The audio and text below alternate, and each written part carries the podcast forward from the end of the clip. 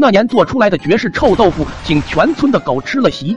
在我八岁的大年三十，老爸几兄弟带着我们后辈在爷爷家吃团圆饭，大人们在爷爷家凑了两桌牌，我和年龄相仿的几个堂兄弟闲得发慌，到处皮玩无所玩。我家离爷爷家最近，几个堂兄弟听说我家有臭豆腐，都嚷嚷着要去我家吃。我也不能小气，带着几个兄弟就去了我家，打开封闭在坛子里的臭豆腐。哥几个闻了闻，都嫌不够臭。众所周知，臭豆腐闻起来臭，吃起来香，不臭的臭豆腐能好吃到哪里去？这时，大堂哥一副无所不知的表情，侃侃而谈：臭豆腐之所以臭，那是因为把豆腐和臭的东西放在一起腌制，等豆腐也入臭味之后，再去锅里油炸，那才好吃。众人恍然，说到臭，众人不假思索，脑袋里蹦出来的字就是香。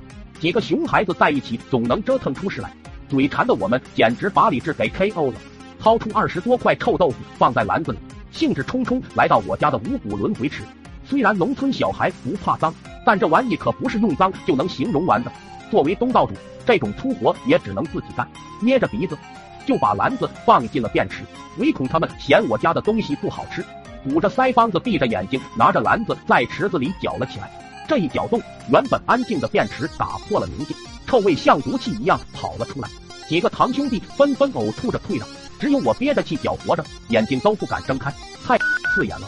确保每块臭豆腐都降到那玩意后，我撒丫子跑到一边，撑着膝盖大口大口喘气，准备工作做好了，只要起锅开炸就能吃了。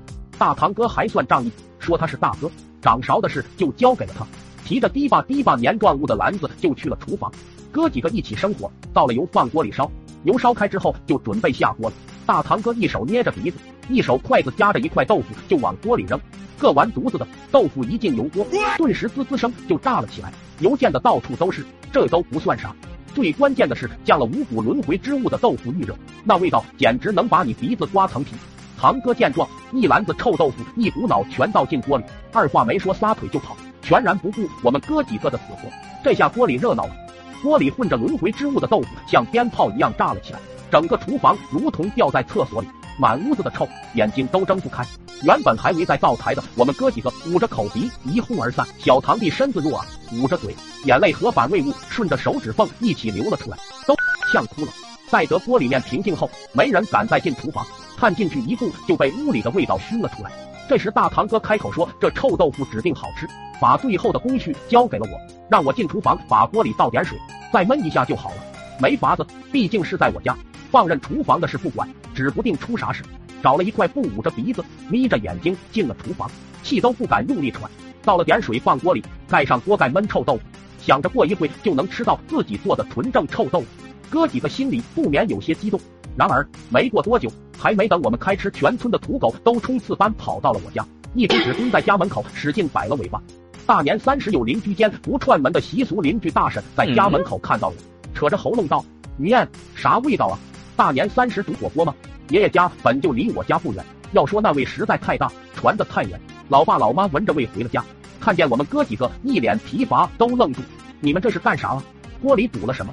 老爸皱着眉头，呲着鼻子就揭开了锅盖，顿时一股热腾腾的水汽直接扑面而去，把老爸整个脑袋都淹没了。我也不知道老爸当时怎么了，只记得老爸当时愣在了那里，动都不动。紧接着，老爸手里还没放下的锅盖掉了下来。腿一软，直接倒在了地上，脸都绿了。老妈见势不妙，把老爸拖了出来，憋着一口气端起锅柄，把锅端起来，直接扔在了旁边干涸的小村。这一扔，全村的狗一拥而上，打起了群架。那个春节，全村都有点臭，我们哥几个全都挨了顿揍。